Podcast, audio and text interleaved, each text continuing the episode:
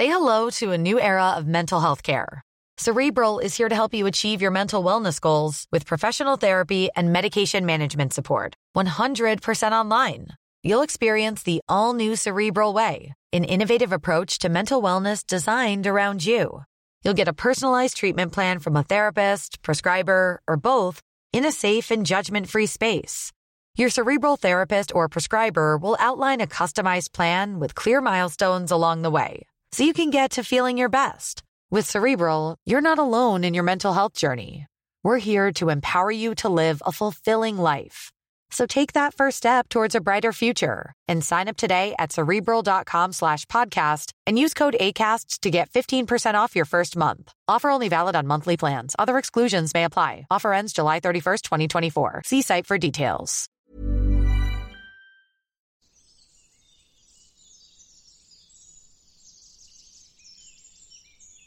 Bonjour et bienvenue dans l'Auvers du décor, mon podcast dédié au merveilleux monde des accouchements. Je m'appelle Roxane et je cherche ici à rendre accessibles des notions autour de ces sujets qu'on pense parfois trop compliqués ou réservés au corps médical. En réalité, ça pourrait nous être très très utile d'en savoir plus sur tout ça pour pouvoir prendre des décisions éclairées et être actrices et acteurs de nos grossesses et accouchements. Donc je vais décortiquer des études, faire des recherches et tenter de démêler le vrai du un peu moins vrai pour essayer de vous faire des synthèses sur des principes importants, parce que c'est ça mon but avec ce podcast, amener les personnes enceintes à se questionner et réfléchir par elles-mêmes. Le savoir, c'est le pouvoir, vous vous rappelez? Alors c'est parti. Salut Laura. Salut. Merci beaucoup de m'accueillir chez toi, c'est trop bien. C'est avec plaisir. Je suis trop contente de te rencontrer. On, donc on, on a discuté un petit peu sur, euh, sur les réseaux sociaux tu me disais que tu avais eu une expérience d'enfantement qui était chouette euh, et qui n'était pas forcément euh, du même schéma que ce qu'on peut entendre habituellement. Donc on s'est dit que ce serait sympa d'en discuter. Euh, est-ce que tu peux nous raconter comment comment t'en es venu à réfléchir à ce projet-là? Comme tu l'as fait Et ensuite, tu pourras nous expliquer quel était ton projet. Euh, bah moi, je suis rentrée dans les thématiques de l'accouchement physiologique par, euh, et je dois l'avouer, une peur de la médecine. Parce que euh, j'ai beaucoup fréquenté les médecins, parce que je suis atteinte d'endométriose. Donc j'ai eu des expériences qui étaient négatives, beaucoup de positives, mais beaucoup de négatives avec les médecins. Et surtout cette sphère-là, qui est la sphère gynécologique. Et du coup, naturellement, je me suis tournée vers des, euh, spécialistes euh, qui étaient donc des spécialistes de l'endométriose et qui étaient des gens donc particuliers. Je me suis rendu compte qu'il y avait de deux classes de médecins pour soigner les maladies et des médecins qui sont les spécialistes et des médecins qui sont pas des spécialistes. Et donc je voulais pas du tout me retrouver euh, enceinte face à n'importe quel médecin, euh, justement. J'avais eu le pouvoir de choisir mes médecins pour l'endométriose, et là, je voulais avoir le pouvoir de choisir qui euh, m'accompagnait pendant la grossesse. Et évidemment, plus on recherche, plus on se rend compte que les spécialistes de l'accouchement, finalement, ce sont... Bah, là, en l'occurrence, pour moi, c'était les sages-femmes, et c'était, en fait, rien du tout. C'était juste laisser faire la nature comme elle avait envie que ça se fasse, quoi.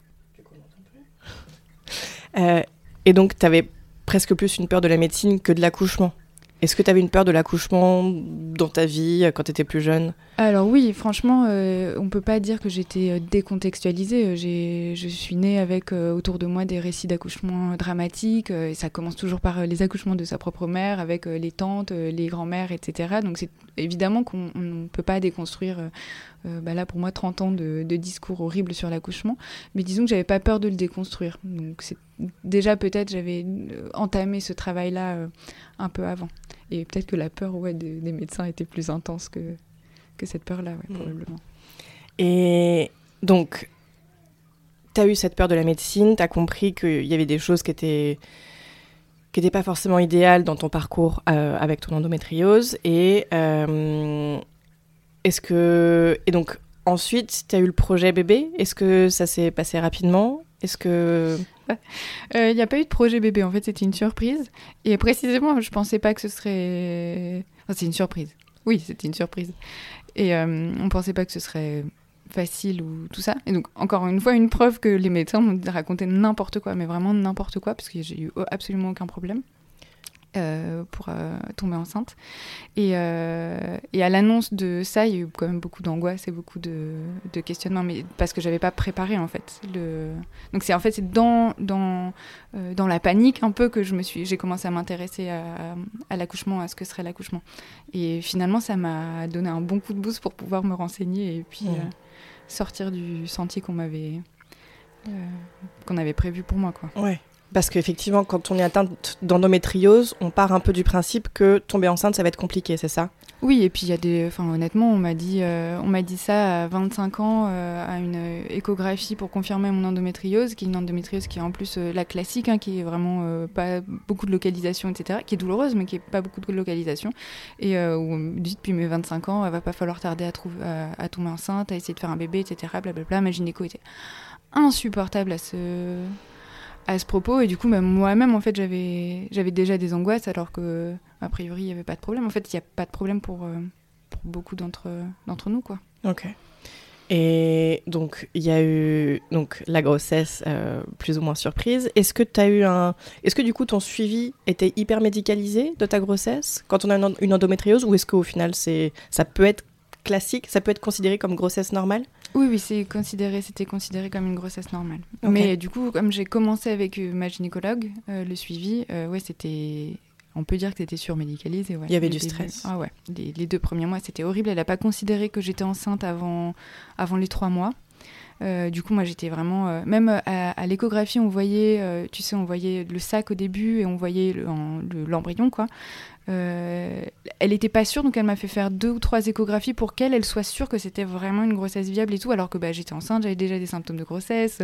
Enfin, et puis moi, en fait, c'était super dur d'investir. En plus, c'était une surprise, il y avait beaucoup d'angoisse, etc. Donc c'était super dur pour moi d'investir cette grossesse au tout départ, parce qu'elle-même, euh, voulait pas, elle voulait pas faire la déclaration CPAM, euh, enfin de à l'assurance maladie, parce que pour elle, c'était pas, pas une vraie grossesse. Alors du coup, je me demandais ce ce qu'elle attendait pour qu'elle attendait l'accouchement pour. ouais, il y avait vraiment un bébé là-dedans. ouais. C'est dingue de pas de pas se dire psychologiquement l'impact que ce type de, de, de pratique peut avoir sur la personne qui est enceinte, quoi. Qu'on a en face de soi, c'est fou. Elle, elle avait pas. Je pense qu'elle considérait pas que c'était mon truc la grossesse, c'était son terrain de travail. Donc en mm. fait, elle, évidemment que ça intervenait pas euh, ces considérations-là de comment est-ce que moi je me sentais. Pour elle, ce qui était intéressant, c'était son travail à elle, mesurer des indicateurs, me faire faire des prises de sang, euh, euh, faire des, des, des, touchés vaginaux. D'ailleurs, je ne sais pas à quoi servent les touchés vaginaux à six semaines. En fait, enfin, vraiment, c'est ça n'a aucun sens. Vraiment, ça n'a, ça n'a. Et puis c'est hyper violent. D'ailleurs, j'en profite pour parler de ça, mais mon, copain m'a accompagné du coup à ces rendez-vous donc c'est la première fois qu'il mettait les pieds dans un cabinet de gynéco. Et, euh, il a vu euh, une échographie euh, endovaginale. Et il est ressorti bleu. Alors moi, pour moi, tout s'était bien passé. Et lui, il m'a dit, mais est-ce que ça va? Est-ce que ça va? Parce qu'en fait, elle m'avait même pas demandé si elle pouvait mettre la sonde. Et elle avait, en fait, elle, a, elle demande rien parce qu'en fait, j'étais son terrain de, de travail, comme, comme tout le temps, en fait, comme chez tous les médecins. Ouais. Comme ouais, une énorme majorité, en tout cas, qui qui considèrent pas que euh, on, est des corps vivants. Enfin, on n'est pas des corps vivants, on est des personnes, on est des, des, êtres humains et on peut pas nous toucher et d'autant plus insérer des choses en nous sans notre consentement et sans euh, sans même demander, sans même un regard. Quoi. Et c'est fou, hein, cette, euh, cette, on est sociabilisé à ça, à accepter qu'on nous, qu'on nous touche et qu'on et le médecin et cette entité. Enfin bon, on, sait ce qu'on en pense. Ouais. Est-ce que tu veux nous raconter comment s'est passée ta grossesse ensuite, ton cheminement? Mais j'ai claqué la porte de cette gynéco, du coup c'était vraiment un saut dans le vide. Euh, parce que du coup j'avais plus de suivi. Alors là vraiment j'étais euh, le pire qui pouvait m'arriver pour moi qui était angoissée, c'est d'avoir personne et j'étais vraiment toute seule. Et euh, en parallèle, donc, je m'étais quand même euh, inscrite à une réunion d'information, donc en maison de naissance. Euh, et puis, je, y a un moment, donc, je viens d'apprendre que j'étais sélectionnée, donc que j'avais un premier rendez-vous avec, avec ce qui vont devenir mes sages-femmes. Et donc, j'ai un premier rendez-vous avec ma sage-femme, et là, on rentre dans le processus de l'accouchement physiologique en maison de naissance, avec euh, ce qu'ils appellent donc un suivi global à la naissance. Donc euh, les sages-femmes qui nous suivent, donc on en a une référente et une euh, qui est la binôme. Nous on voit tout le temps la référente et, et c'est elle qu'on appelle le jour le jour J. Donc c'est elles qui vont nous aider à accoucher, nous accompagner. Et c'est elles qu'on voit après en postpartum. Ok. Comment ça se passe les, les examens? Est-ce que tu qu'est-ce que tu as eu comme échographie? Et, et par exemple le test de, de glucose là pour le diabète gestationnel Est-ce que c'est des choses que tu as eu à faire? Non, pas de test de glucose. Les échographies, c'était les trois échos, euh, pas une de plus, enfin celles qui sont recommandées, puis qui sont faites à l'extérieur. Euh, donc c'est très bien, juste on apporte les trucs, on vérifie que tout va bien, et puis tout va bien. Euh, aucun examen sur moi, aucun. à part entendre le cœur à chaque avec un tout petit appareil. enfin voilà, c'est pas très peu invasif. Je me suis sentie juste accompagnée psychologiquement, en fait, pour, euh, pour être honnête. J'allais chez ma sage-femme juste pour, euh, pour poser mes, questions, pour mes inquiétudes. Moi, par exemple, j'avais une inquiétude sur euh, la délivrance. C'est là où j'avais concentré toutes mes angoisses sur les récits d'accouchement que j'entendais. Et donc, bah, je suis venue deux, trois fois à trois rendez-vous pour parler juste de la délivrance parce que j'avais peur de, ça. Et puis elle m'a rassurée. Et puis en fait, c'était ça, en fait, nos rendez-vous, c'était juste euh, elle me rassurait, elle me donnait confiance en moi en me disant qu'il bah, n'y avait rien que je ne pouvais pas faire. Euh, et c'est tout, en fait, c'est vraiment tout. Donc trois échos, euh, oui, des prises de sang qui sont obligatoires, et puis c'est tout. Trop bien, cool. Est-ce que tu veux nous raconter comment s'est lancé ton accouchement? Est-ce que tu as eu des signes annonciateurs?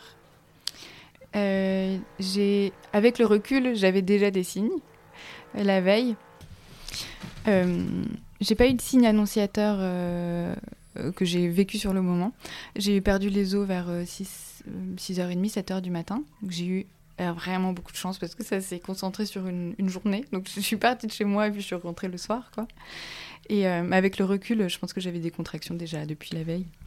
Euh, mais je pense que les douleurs de l'endométriose ont fait que j'ai complètement ignoré ça. Parce que, par exemple, pendant la nuit, je me suis réveillée euh, parce que j'avais mal. Mais j'ai pas du tout fait le lien. Je me suis juste dit, bah, j'ai mal au ventre, je me suis rendormie. Et puis, et puis le lendemain, donc pas, le, le, matin, j'ai perdu les os. Et mais j'étais dans un déni total. J'ai dit à mon copain, mais non, mais va travailler. Je, je, sais pas, ça doit être. Je sais, sais pas ce que je pensais que ça devait être. J'ai dit non, non, mais t'inquiète, va travailler. Et puis j'avais des contractions, vraiment donc des douleurs qui s'arrêtaient puis qui reprenaient. Je suis là, mais non, non, mais je, je sais pas, j'ai mal au ventre, ça doit être normal, je sais pas, j'en sais rien. Je dis, bah non, non, Laura, je veux pas aller travailler. Effectivement, une heure plus tard, ça devenait, euh, ça devenait un peu sérieux. Là, je me suis dit, bon, c'est quand même, euh, c'est maintenant. Mais disons qu'il y a eu un temps pour euh, comprendre que c'était maintenant. C'était, c'était hyper marrant.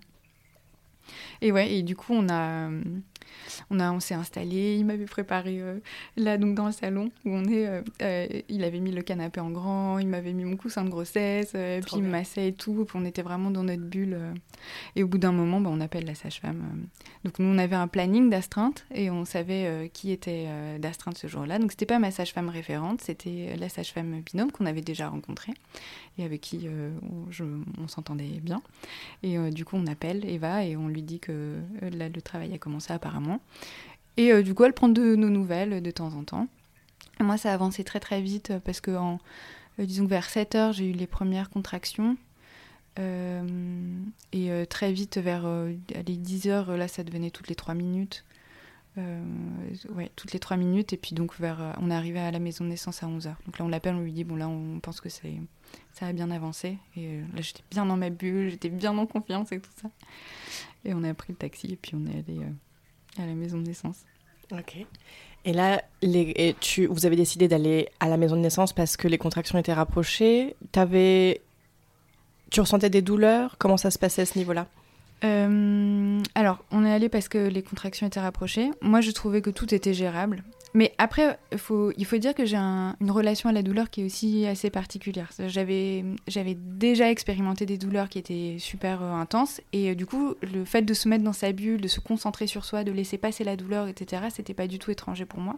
Donc, je peux pas dire que c'était pas douloureux, parce que là, pour moi, en tout cas, ce serait mentir, mais c'était totalement euh, gérable avec les bons outils. Et les bons outils, c'était moi sur le moment qui arrivais à me concentrer et à laisser passer la douleur. Et en fait, moi, je pense que c'est ça qui est important avec la douleur, c'est de se dire qu'elle ne laisse aucune marque quand elle est bien gérée.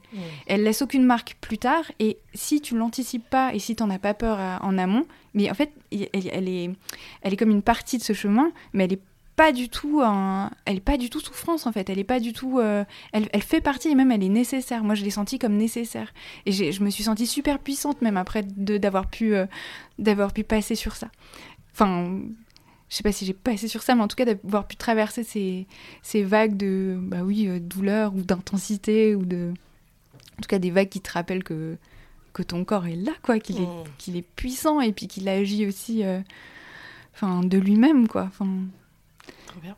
mais euh, là, là, en tout cas, c'était supportable. À ce moment-là, c'était, ça devenait supportable. Il y a eu une espèce de transition euh, sur le chemin euh, en arrivant à la maison de naissance où là, ça commençait à devenir euh, euh, sérieux au point que euh, il fallait vraiment euh, là que je me concentre, fallait pas me parler, pas me, pas me toucher. Là, je devenais un peu euh, les poils hérissés. Euh, ouais, à l'arrivée à la maison de naissance. Ok. Et euh, est-ce que, est que les contractions se sont. Est-ce que ça a ralenti un petit peu quand tu es arrivé en maison de naissance ou est-ce que tu as senti que, hum, tu vois, que le chemin continuait de, de- de progresser de la même manière? Ouais, moi, ça a progressé sans, sans discontinuer. Aussi parce que j'étais renseignée, en fait. Je savais qu'il fallait que je reste le plus longtemps possible. Donc, je- on, est- on a fait le trajet au moment où moi, je pensais que ça y est, c'était Mhm. euh, c'était entamé et qu'il n'y avait rien qui pouvait me euh, casser cette... euh, La dynamique. Complètement. Donc là, j'étais vraiment à fond dans, dans l'accouchement, quoi. Ok. Et comment ça s'est passé quand, euh, quand vous êtes arrivé là-bas? Oh, C'était. Je, je vais pleurer, je crois, mais c'était magnifique. C'était magnifique. On est arrivé, donc Eva nous accueille euh, à la maison de naissance. Donc, euh, euh, pour décrire, donc la maison naissance, c'est un, c'est un lieu, c'est comme un appartement. Donc, on rentre, il y a un salon, il y a une cuisine, il y a des gens euh, de l'association, des mamans, parfois des bébés, parfois des femmes qui accouchent aussi dans les chambres. Et donc là, il y a deux chambres d'accouchement qui sont des chambres normales, avec un lit normal, avec rien, aucun appareil médical, et une baignoire, des suspensions, tout ça. Et donc, euh, Eva nous avait demandé de choisir euh, la chambre qu'on préférait. Donc, nous, on a choisi la jaune, euh, qui est plus au fond, elle est plus, plus petite, plus cosy. Et, euh, et elle nous avait préparé la chambre, elle avait mis des lumières tamisées, elle avait fait couler un bain, elle avait mis des huiles essentielles. Quand on arrive, du coup, tout le monde chuchote, on va s'installer, tout ça. Et donc, elle me met à un endroit, là, sur une boule, là, de... Je sais pas, là, Les de- ballons, là. Ouais, voilà, les ballons. Et, et je les entends chuchoter avec Gauthier, mon copain, derrière. euh, Eva qui demande Et alors, les draps, ils sont où? Et puis je les entends faire le lit, parce que du coup, on a apporté nos draps pour faire le, le lit dans lequel on va rester après euh, avec notre bébé pendant, pendant les heures qui suivent. Et donc, j'avais l'impression d'être mais oh, protégée, je sais pas comment Mmh. dire, mais une fois que la porte de la maison de naissance était fermée, autour de moi, il y avait. Il y avait rien ni personne, quoi. C'était magique. C'était vraiment euh, un accueil, je pense, mais qui a fait partie de ça, quoi. Qui a fait, qui, a- qui m'a permis de prendre confiance et de me dire que j'allais, ça allait le faire, quoi. Trop bien. Ouais, c'était trop bien. Et alors, comment ça a progressé? Donc là, Euh, il était quoi? Il était 11h, 10h Ouais, il était 11h. Là, j'ai testé euh, toutes les positions euh, que je pouvais. Euh, j'ai tout testé euh, là sur le ballon, euh, à quatre pattes au pied du lit. Euh, à un moment, euh, je sais que moi, j'étais très fatiguée. euh, Enfin, j'avais envie de dormir entre les contractions, donc je m'endormais. Et, euh, et du coup, j'avais une très forte envie de m'allonger. Euh, je me suis allongée. Euh, peut-être que c'est que pour moi, mais c'était la pire position, mais de l'univers entier, mais vraiment, mais une douleur. Mais alors là, mais vraiment, c'était c'était intenable. C'est comme si, mais tout le poids du monde était sur mon sacrum. Enfin, c'était impossible d'être allongée à ce moment-là. Franchement, je me suis relevée tout de suite. Je me suis barrée de cette position-là. Et puis après, j'ai testé les suspensions, ça m'allait pas trop. Et j'ai passé un long moment euh, sur les toilettes avec les jambes en M, là. Euh, et ça, c'était ce conseil de la sage-femme. Et c'est fou parce que du coup, j'avais une confiance aveugle en elle. C'est comme si euh, toute ma confiance émotionnelle était dans mon copain. Euh, il était là pour me soutenir, il me chuchotait des mots d'amour et tout. Et la confiance, et j'avais laissé complètement la charge du médical ou du problème à ma sage-femme. Et du coup, bah, moi, j'étais là juste pour vivre le moment, chaque contraction. Et du coup, quand elle me donnait des conseils qui étaient vraiment, genre, très peu, hein, c'était juste, bah, mets-toi. Euh, mets-toi sur les toilettes ou euh, enfin mets-toi dans cette position là où tu vas voir ça va être ça va être mieux comme ci ou comme ça. Euh, mais je suis restée un long moment et je pense que ça a accéléré le travail. Euh, en tout cas ça a permis que ça se passe en, en deux ouais en deux heures. Du coup j'avais déjà j'ai accouché à 15h22 je suis arrivée à 11h Ok. donc ouais les, les deux premières heures sur les ouais sur les toilettes c'était et puis après, ouais, voilà, après il y a eu la suite où là ça devient plus intense. J'ai fait un tour dans le bain, je suis sortie du bain, je suis revenue sur les toilettes, je me suis mis à quatre pattes, je suis sortie du quatre pattes, j'ai essayé les suspensions. Et puis là, tu cours un peu dans tous les sens euh, à chaque contraction pour dire ah, est-ce qu'il y a une position qui va mieux marcher et tout.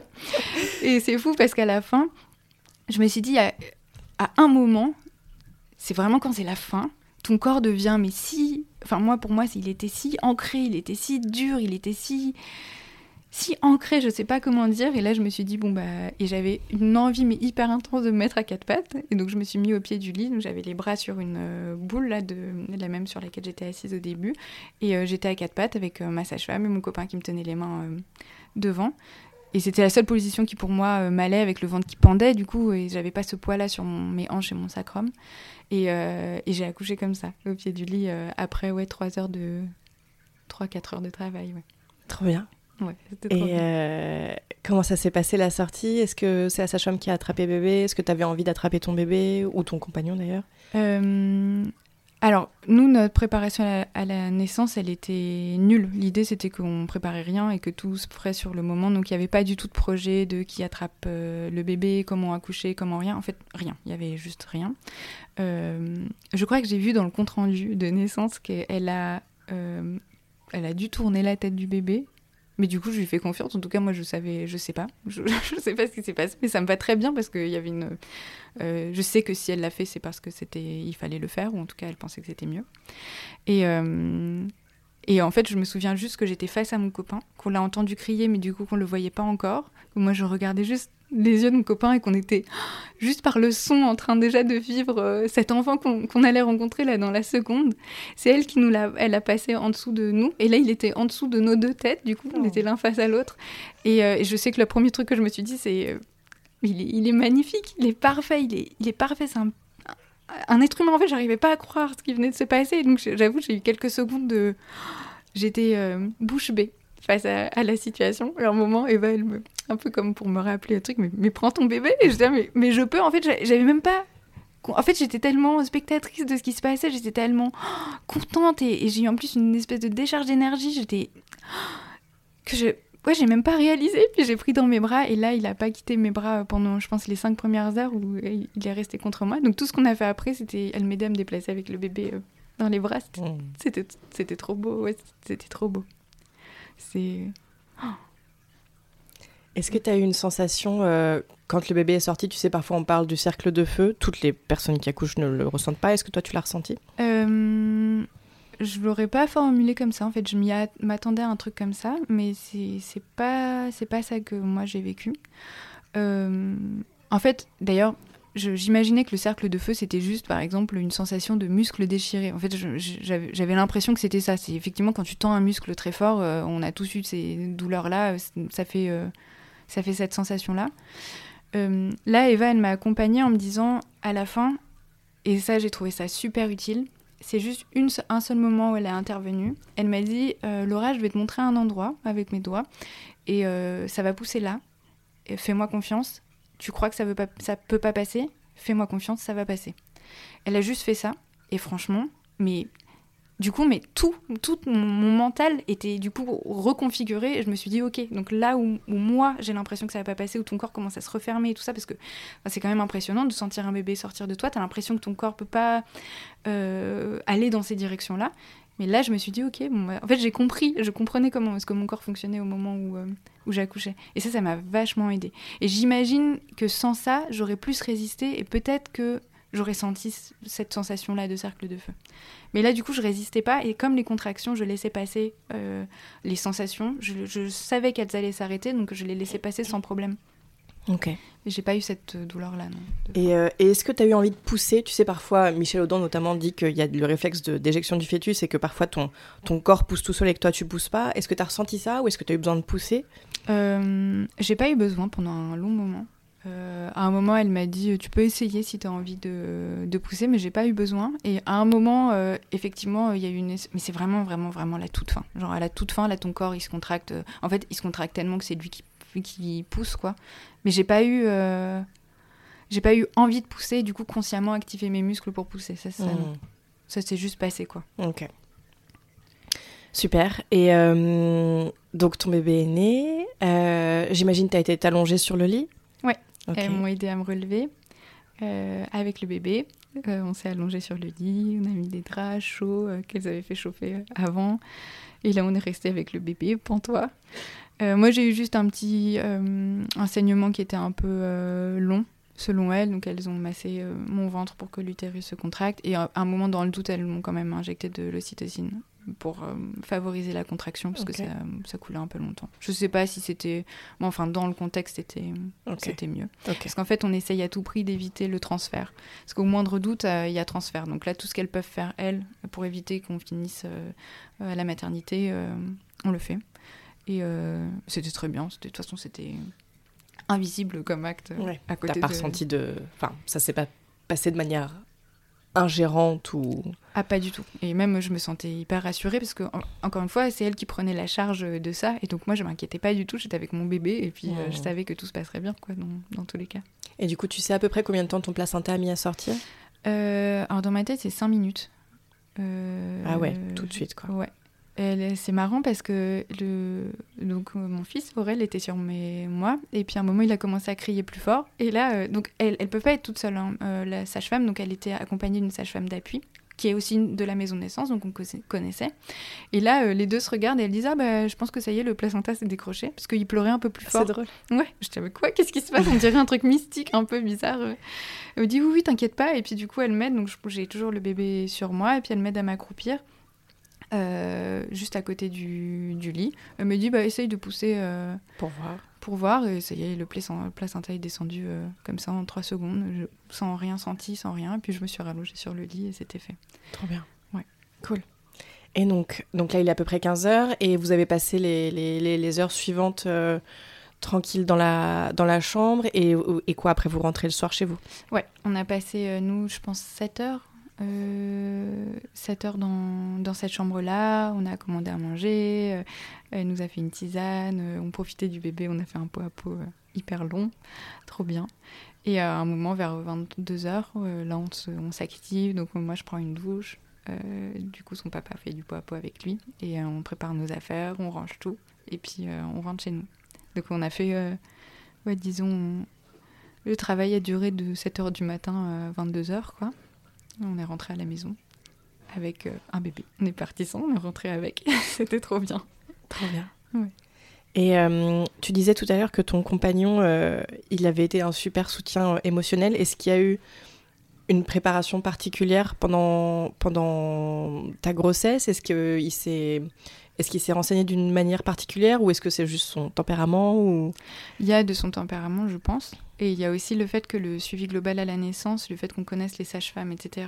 Et le fait que le travail, on le fasse toujours à deux, euh, c'était hyper important. Et je sais qu'on a eu beaucoup de longues, longues discussions, euh, notamment sur le fait que moi, j'avais besoin que lui soit au courant de tout, parce que je n'avais pas envie. Par exemple, j'avais très peur qu'il ait peur de me voir dans cet état-là. Et là, je sentais que cette charge-là allait le transformer en un poids pendant mon accouchement parce que j'étais encore euh, ce réflexe de femme en fait de, penser pour l'autre est-ce qu'il va être choqué est-ce qu'il va être machin est-ce qu'il va être truc. Et je voulais pas rentrer là-dedans donc il fallait absolument qu'il soit euh, et même pour lui aussi qu'il soit au courant de tout ce qui se passait pour savoir que c'était normal pas paniquer et du coup moi pas paniquer. Et ce travail a consisté principalement à se renseigner à discuter à lire beaucoup on a lu beaucoup ça a marché je pense Trop bien. T'as des ressources, des livres particuliers à nous à partager? Ouais, alors euh, qu'est-ce qu'on a lu? On a lu euh, euh, Que faire de ma douleur? De J'accouche bientôt, que faire de la douleur? Ouais, c'est ça. Il est top. Ouais, il est top. Même si euh, moi j'ai trouvé un peu daté, mais du coup, enfin, parfois dans, dans un rapport un peu à la culture et tout, je trouve ça un peu daté, mais du coup, euh, c'était hyper bien pour moi parce que ça me, permet de- ça me permettait de le critiquer, du coup, de, de reprendre toutes les informations et de les rediscuter à l'intérieur Mmh. ce- d'un contexte différent, quoi, plus Trop actuel. Mm. Je sais que ce livre-là m'a beaucoup. euh, Et moi, ce que je faisais surtout, c'est que je regardais des accouchements. Alors, c'est trop bête, mais. euh, et pas, pas, pas les trucs de la télé là avec péridurale, les sages-femmes qui. Pas ça là, mais des, des accouchements nature. Ouais. Et mais ça me. Oh, ça me faisait des frissons. Et en fait, j'avais à la fin, j'avais envie de le vivre. Mais j'avais envie, mais une hâte, mais qui était. Mais parce qu'en fait, par, je pense par empathie, euh, je pense à un truc de neurone miroir peut-être, mais euh, on comprend en fait que les cris ou, ou tous les bruits ou tout ça, c'est pas des, des cris de douleur, c'est des cris euh, euh, un peu comme au sport, tu vois, euh, qui permettent de passer sur le moment, etc. Et du coup, ça me permettait de mieux comprendre comment est-ce que moi-même j'allais pouvoir ressentir ce qui se passait. Mm. Mais euh, ouais, j'ai beaucoup regardé d'accouchement, j'avoue. Trop bien. T'as trouvé ça sur YouTube? Ouais, sur YouTube. Ouais. Tu, tu tapais quoi euh, à- à- euh, Ouais, accouchement physiologique, je pense. Ouais, et voilà. puis après, euh, j'avais des suggestions ouais, toute la journée. quand YouTube a compris Ah ouais, ce qui t'intéressait Trop bien. Tu regardais en anglais aussi? Ou Ouais. juste en français Ouais. En anglais, ouais. En Oui, vérité, on s'en fiche un peu. Enfin, Oui, et du puis, langage euh, euh, quand t'accouches. euh. Et puis il y avait plein d'accouchements aussi qui se passaient euh, mais du- avec une facilité et qui étaient déconcertantes et du coup ça donnait envie de, de vivre ça. Ça veut pas dire que ça va se passer comme ça, mais du coup ça, disons que ça donnait un espoir qui moi me calmait beaucoup et du coup me permettait d'avoir envie de que ça se passe quoi. Putain, des femmes qui accouchent, euh, mais qui contrôlent tout, quoi, qui, enfin, qui accouchent chez elles et puis qui contrôlent absolument tout ce qui se passe, qui savent ce qui- enfin, ce qu'elles doivent faire au moment où elles doivent le faire et qui elles-mêmes attrapent leur bébé et tout. Enfin, c'est hyper. euh, ah, je sais pas, ça, ça rend puissant, quoi, de voir ça, je trouve. Et accoucher chez toi, c'était pas une option? Dans le travail que j'ai fait, parce que euh, le, euh, la grossesse était une surprise, parce que j'ai dû euh, me séparer de ma gynéco qui était absolument horrible, etc. Pour moi, la maison de naissance, c'était c'était évident. Et je vais dire, il y a quand même des avantages à la maison de naissance, euh, qui sont par exemple que on- c'est une association, donc il y a plein de mamans et de futures mamans avec qui on discute et à qui on peut poser les questions. Donc moi, pour moi, ma relation à la maison de naissance, elle n'est pas terminée là. Ouais. Euh, on fait, il y a plein d'activités, plein de trucs, et donc je peux encore investir euh, ma grossesse un peu dans ce cadre-là. Euh, le prochain, c'est sûr que c'est à la maison par contre. Ah oui? Ouais, ça y est, j'ai fait mon travail. oh, je veux rester chez moi, dans mon confort. Enfin, là, c'était une expérience à vivre. Je suis trop ravie de l'avoir vécu. C'était magnifique, et puis ça m'a permis de créer une relation euh, magnifique avec mes sages-femmes. Mais euh, ouais, ça donne envie de rester chez soi. Au moment où on est parti à la maison de naissance, j'avais envie de rester euh, Hmm. dans mon canapé. Mm. J'avoue. Cool. Euh, Est-ce que tu veux nous parler un petit peu de ton allaitement? Euh, Donc, tu as fait une tétée d'accueil, j'imagine, quand tu faisais du pot à pot juste à la naissance d'Aurel? Ouais, euh, on a essayé en fait parce que ça n'a pas marché. Il n'a pas, pas pris le sein tout de suite. J'avoue, j'ai eu un, un accouchement euh, que je trouve idyllique, mais un allaitement qui est le pire qu'on peut imaginer. Et il n'a pas pris le sein tout de suite. Euh, du coup, on lui a fait voir un ostéo à deux jours de vie parce qu'il avait des tensions dans la mâchoire. Il n'avait pas de frein de langue apparent, rien, aucun problème. Euh, et euh, là, donc je suis passée sur un tir allaitement exclusif pendant longtemps, qui était horrible parce que j'avais super mal. C'était, en plus on est fatigué. Enfin, j'avais, ouais, j'avais super mal. Finalement, j'ai persisté, j'ai réussi à tirer mon lait, j'ai maintenu ma lactation pendant un moment. Du coup, au début, on lui donnait au DAL, donc dispositif d'aide à la lactation, avec une canule. Euh, D'abord au DAL au sein, mais c'est super compliqué. Alors, on lui donnait le DAL au doigt, donc on mettait le petit euh, tuyau euh, collé au doigt et on lui donnait le, sein avec, le, lait avec le doigt. Ça, c'est pas tenable, ça fait mal et c'est c'est difficile. Du coup, après, avec accord, disons, j'ai consulté ma sage-femme qui est consultante en lactation. Là, elle m'a dit, me passe au biberon, on s'en fout. L'important, c'est que ça se passe bien. Donc... Et là, on est repassé au biberon de lait maternel. Et là, moi, ça m'a permis de souffler. Et du coup, on a pu euh, faire le processus euh, inverse pour revenir au sein. Euh, et on a essayé, donc, il est allé voir plusieurs fois l'ostéo. Puis, au bout de un mois et 20 jours, il a pris le sein avec un bout de sein. Il a réussi à prendre le sein. Et là, du coup, on a fait une transition. Donc, de temps en temps, il y avait des tétés avec le bout de sein, de, temps en temps des biberons parce qu'il avait besoin. Puis, petit à petit, on a éliminé les biberons. Et il était que au sein avec un bout de sein. Et euh, le jour de ces trois mois, je lui dis, bah vas-y, je teste, euh, je vais le mettre au sein euh, normal, sans rien. Et à un moment où il était calme et tout bien. Et là, il a réussi à prendre le sein. Et depuis là, on, a- on est en train de faire cette transition de bout de sein à, à sein. C'est génial. Mm. Bravo. Merci. Ça, de- ça a l'air d'être tellement dur. Enfin, le tir allaitement, c'est vraiment un- le, le- le don de soi, mais il y a- y a- tu vois, parce que c'est Ouais. tellement. t'as- tu, tu donnes de toi, mais en même temps, t'as pas le câlin, puis il faut laver les biberons. Enfin, c'est vraiment le côté. euh, Ouais, je me sentais vraiment euh, Labeur, quoi. moins que rien, quoi. Euh, le, te lever la nuit et tout, et passer ta vie à tirer ton lait et tout. euh, tout qu'au début, j'avais pas les astuces, mais c'est fou en fait. Je, mais je tenais les tétrelles.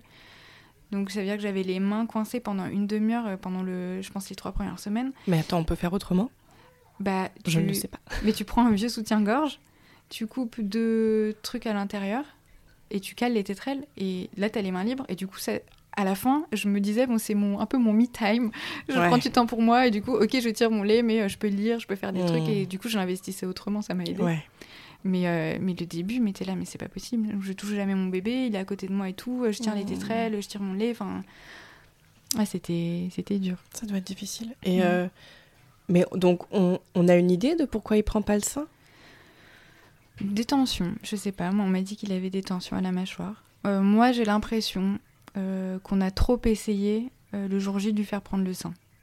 Avec le recul, on a essayé de le mettre au sein tout de suite parce qu'il prenait pas, il n'arrivait pas à l'attraper. Donc, effectivement, il n'arrivait pas. Mais du coup, on a insisté. Et moi, je pense qu'il y a eu un rejet du sein à un moment parce qu'on a trop insisté.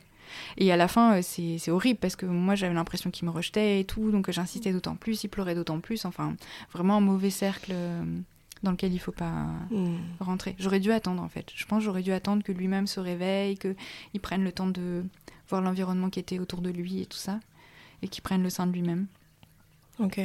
je pense.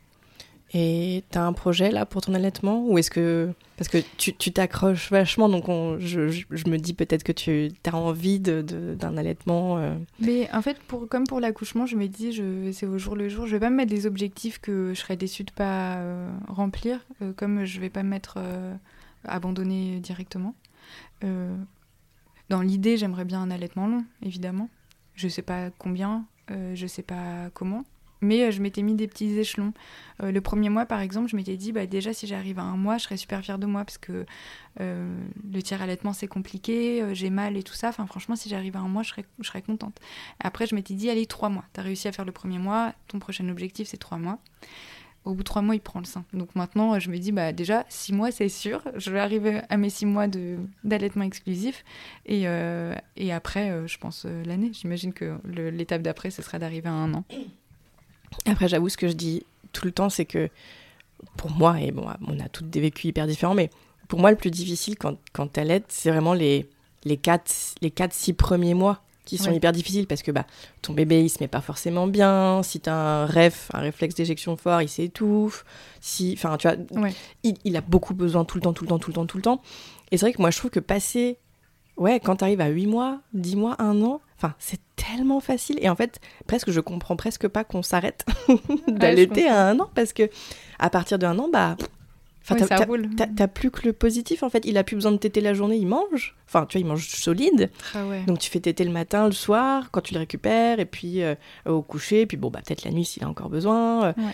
Mais c'est vrai que à un an, enfin tu vois, je me. Mais bon, après ça c'est mon Après, truc. J'adore je, je sais que- enfin, je- j'imagine qu'il y a plein de femmes qui sont influencées par euh, des réactions assez négatives de l'entourage. Alors bien sûr, ouais. Enfin, J'ai l'impression que euh, déjà, si t'allaites plus de trois mois, euh, tu deviens militante. euh, Ouais. Et puis t'es chelou, et puis t'es euh, incestueuse, et puis t'es. Oui, enfin, ouais. tout, tout le- le- les trucs qui vont. Enfin, le nombre de fois au début ça marchait pas bien et le nombre de fois où on me disait non, mais t'as qu'à lui donner du lait, mais tu sais, c'est pas si, c'est pas si grave, le lait, le lait hein, maternisé, tout ça. Mais, en fait, je veux pas, je comprends pas ce que vous comprenez pas, je ne veux pas. Ouais. Donc, arrêtez, tu vois. Et il y, a un- il y a un truc comme ça où les gens essaient de te dissuader d'allaiter, j'ai Mhm. l'impression. Ouais. On a, il y a beaucoup ça en France. C'est pas que en France, mais euh, on a un gros problème avec ça. Ouais, en tout cas, je l'ai senti. Je sais que moi, je suis pas à l'aise d'allaiter dehors, et tout ça, ça me met encore Ah oui. euh, très mal à l'aise. Je me rajoute des difficultés, j'avoue. Mais... Bah, c'est pas toi qui te les rajoute, c'est la société. Hein. Ouais. C'est pas toi toute seule qui est mal à l'aise d'allaiter ton bébé. Hmm. c'est le regard des gens. Ouais. Et, euh, et du coup, ton compagnon, il a comment ça s'est passé pour euh, ses congés? Est-ce qu'il a, Euh, il alors- avait le mois réglementaire Est-ce qu'il a pu prendre un peu plus ou un peu moins peut-être? Ouais, en fait, euh, c'est un peu bizarre parce que lui, il travaille, donc il travaille à mi-temps. Donc quand il a repris, de toute façon, il était à mi-temps. Parce que le reste du temps, il est en thèse. Et moi aussi, je suis en thèse. Donc on est des emplois du temps, disons, plutôt flexibles. Il a, donc il a pris son mois complet. Et euh, après, il a repris donc son travail à mi-temps. Et ensuite, il y a eu l'été où il a pris un mois complet. Donc, euh, Trop bien. donc il a repris un petit peu. Puis après, il était là tout le temps.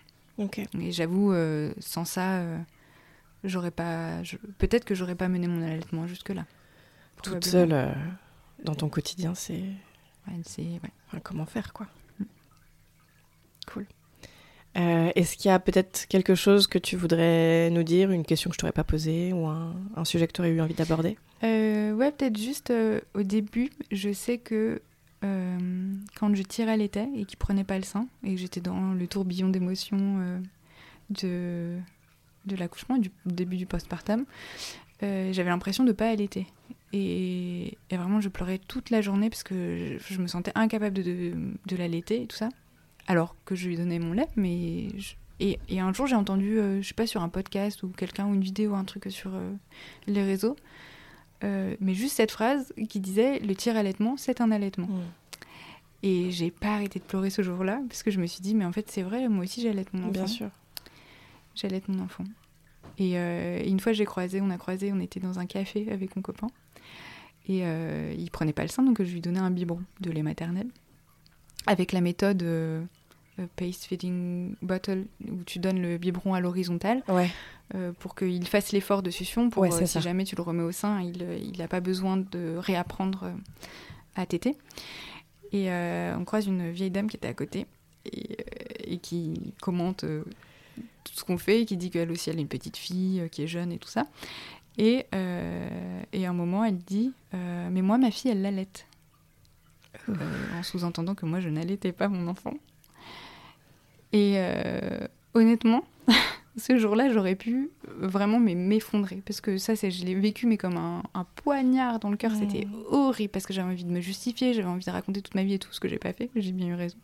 Et en fait, ça m'a donné de la force. Et il faut se dire que tous les gens qui jugent ça ne savent absolument pas ce qui se passe à l'intérieur de nos maisons et, et avec nos bébés et comment est-ce qu'on gère euh, bah, les particularités de nos bébés qui sont chacun euh, différents et qui vivent de manière différente le- leurs allaitements. Donc je Mmh. veux donner du courage surtout. Parce que l'allaitement, c'est difficile. Ouais. Tu parlais aussi de, de ta candidose euh, juste Ouais. avant qu'on commence à enregistrer. Peut-être que. Est-ce que tu as des, des tips là-dessus? Comment ça s'est passé? Euh, bah moi, je me suis pas beaucoup écoutée, j'avoue. Parce que comme euh, au tout début, j'avais déjà très mal, j'ai eu l'impression que les douleurs de l'allaitement, c'était normal. Donc en fait, euh, à un moment, j'ai vu sur le site de la Leche League un truc sur la décoloration de, des mamelons. Et je me suis dit, mais attends, c'est bizarre, moi aussi. Et je suis allée chez le médecin et elle m'a dit, mais attendez, depuis combien de temps vous avez ça? Je dis, bah, depuis le début, je pense, depuis trois mois. Et en fait, non, c'est une candidose, donc il faut s'écouter et juste aller chez le médecin quand on a mal, parce que c'est pas normal d'avoir mal. En fait, ça fait pas mal d'allaiter. Et heureusement, parce que ce serait vraiment un enfer sur Terre d'allaiter pendant genre 18 mois ou 2 ans euh, euh, C'est clair. en ayant mal. Et, mais ouais, moi j'ai tout fait. J'ai eu une candidose, euh, j'ai fait une mastite, de multiples engorgements, j'ai un réflexe d'éjection fort, j'ai une production de lait qui... je, je sais que ça peut paraître bizarre, mais j'en ai trop, donc c'est un enfer sur Terre parce que ça coule partout, c'est ça a géré, enfin en termes de gestion, Ouais. être trempé toute la journée, c'est Ouais. horrible. Ouais, Mais ouais. Hyper dur. Euh, Et donc, la, la candidose, et au final, une fois que tu as eu ton, le diagnostic, tu as eu des médicaments et ça s'est réglé facilement Ouais, une crème que tu appliques sur tes seins. Et euh, en... moi, elle me l'a donnée pendant 10 jours, 12 jours. D'accord. Euh, et puis au bout de 4-5 jours, tu as moins mal. D'accord. Et... et puis tu continues le traitement jusqu'à. Puis après, évidemment, alors faut faire tout ce qui est à côté. Donc euh, laver les, euh, les draps, tout ce qui touche euh, tes seins. Donc Ouais. euh, les... changer de soutien-gorge euh, tous les jours, plusieurs fois par jour si tu peux. euh, Ouais. Changer de, de coussinet d'allaitement si t'en portes, Ok. tout ça. Ok. Euh, tout laver tout le temps. Ok. Et la mastite Euh, mastite, là, euh, là, faut faire, euh, faut s'écouter. Pareil, quand tu sens un canal bouché, bah, faut essayer de le déboucher comme tu peux, des compresses d'eau chaude, passer du temps sous la douche, faire des bains, les bains d'eau chaude aussi, masser, masser, masser sans s'arrêter. en fait, c'est juste pas attendre que l'information vienne d'autre part, parce que Ouais. faut juste écouter et, et sentir quand t'as mal, essayer de soulager cette douleur. Hmm. Et ça, c'était dur. Et, et le jour où j'ai eu vraiment de la fièvre et tout ça euh, pour la mastite, euh, j'ai tiré mon lait toute la journée, sans, sans m'arrêter. Jusqu'à ce que. Et au, au milieu d'un tirage, là, euh, ma fièvre s'est arrêtée. Donc je me suis dit, ok, bah, c'est parti, genre comme ça. Canon. Et c'était parti, ouais. Hyper intéressant. Trop bien. Cool. Ben, merci beaucoup, Laura. Bah, merci C'était super. je laisse tourner parce qu'à chaque fois, quand, je, quand on arrête de parler, enfin, l'enregistrement, après, on se dit des trucs trop intéressants. Après, je dis, ah, mais pourquoi je n'enregistre plus Ouais, c'est dingue. Et donc, ta donc ta sage-femme qui est consultante en lactation, elle, elle, a- elle est certifiée IBCLC Je pense qu'elle est en train de passer. Ouais, ok. les- je. Je vais en parler. euh, Enfin, je vais en parler. Tu, enfin, tu tu t'en fous. Je pense que c'est juste pour moi. Enfin, voilà. Mais euh, parce que j'avais jamais entendu de, de bébé qui arrive pas à prendre le sein. Mais bon, effectivement, ça se trouve, il a fait un rejet euh, parce que il y a eu, il y a eu trop de pression au début. Ouais, et puis euh, en fait, j'ai interprété. Après, je me suis demandé, tu vois, est-ce qu'il y a un truc qui s'est mal passé ou est-ce que. Ouais. Et en fait, non, je pense pas qu'on Non. puisse dire ça. Simplement, c'est ce bébé est comme ça. Ouais. Peut-être qu'il était un peu flemmard, peut-être qu'il a eu du- mis du temps à, à se réveiller, à voir qui était, enfin, ce qu'il y avait autour et tout ça. On sait pas, tu vois. Peut-être qu'il était. Et, juste, ça s'est passé comme ça. Je pense que si ça a duré aussi longtemps, c'est parce que là, on est intervenu à un moment où il fallait juste le laisser tranquille. Hmm. Surtout euh, si les 24 premières heures, il n'y a pas besoin de le nourrir. Euh, ah absolument. ouais, ce qu'elle m'a dit, c'est qu'en 24 heures. Donc, en fait, elle, elle les sages-femmes, elles reviennent le lendemain pour le postpartum. D'accord. Donc, nous, on est rentré vers 23h et à 10h, Eva était à la maison. Le lendemain, ok. Euh, voilà, le lendemain. Et euh, donc, euh, pour faire les premiers soins et tout. En plus, elle m'a fait un, tu un resserrage du bassin et tout, c'était ah, trop cool. Et, et, donc, elle, elle, nous avait dit, bah, là, jusqu'à demain, c'est pas grave s'il t'aide pas. Et dans la journée, vous irez acheter du lait maternisé s'il y a besoin, ou sinon, on, on essaiera d'exprimer ton lait pour, pour le truc. Donc, en fait, tu vois, il n'y avait pas besoin d'insister à ce point-là, si on avait cette marge de quelques heures. C'est juste que c'était plus rassurant, je pense, de savoir qu'avant de partir de la maison de naissance, ouais, bien sûr. tu vois, il, il t'aide un peu. C'est fou parce que j'avais jamais entendu moi ce truc-là et enfin je, je, je, connais pas tout hein, enfin mais c'est vrai que j'avais jamais entendu de que c'était que c'était ok qu'ils t'aident pas tout de suite et qu'il avait mais effectivement c'est vrai ils, ont des réserves et tout mais euh, enfin tu sais on t'entend tout le temps euh, il faut absolument que le bébé tête il faut absolument que le bébé tête euh, après, Vous pouvez pas partir à la maternité, ce bébé il n'a pas tété. Et puis tu vois, enfin, je pense que là, euh, ce qu'on avait fait aussi, c'est qu'on lui donnait quelques gouttes de, de lait exprimé. Mais genre quelques gouttes, tu vois, qu'on mettait sur une cuillère et qu'on lui posait au bord des lèvres. Et puis du coup, on tenait un petit peu comme ça en se disant, bah au pire, oui, la fin, tu vois, on, le, on lui donne. Euh, mais disons qu'il n'y a pas d'urgence vitale. En fait, c'est surtout ça. D'accord. Mais parce qu'il y a aussi, euh, enfin, j'imagine que c'est un peu corrélé, mais ils ont la peur qu'ils perdent trop de poids. Ouais. Mais ça, c'est pareil, c'est débile. Euh, bah oui, avec le recul. Il, euh, forcément, il perd son petit poight, c'est ok quoi, le temps qu'il s'adapte à la vie à l'extérieur. Et nous, il y a eu un, petit trick aussi, je pense qu'on a eu de la chance, c'est qu'on l'a pas pesé tout de suite, euh, hmm. Aurel. Il est resté 5 heures sur moi, donc il a eu le temps d'évacuer son méconium là, de, la naissance, machin, bien, bien, bien. Et on l'a pesé après ça. Ah, c'est cool ça. Et du coup, bah, il, il avait pas son poids de naissance. T'as gagné des bons grammes là. Bah, je pense. Ouais, c'est clair. Je pense. Ouais, c'est clair. On aurait pu t'en mettre plus sinon. Oui, probablement. Hmm.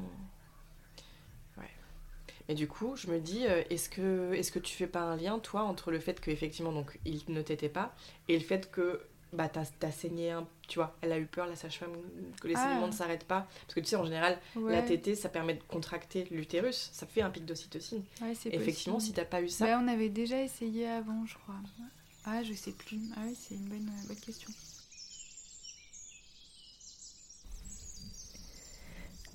Vous venez d'écouter L'Auvers du décor. Si vous avez aimé cet épisode, la meilleure manière de le dire est de poster un avis 5 étoiles sur votre plateforme d'écoute. Ça m'aiderait énormément. Pensez aussi à le partager si vous pensez qu'il pourrait aider des personnes autour de vous. Enfin, n'hésitez pas à vous abonner à ce podcast pour être notifié des prochains épisodes et accessoirement soutenir mon travail. Ça fait toujours plaisir. On se retrouve la semaine prochaine et d'ici là, prenez soin de vous.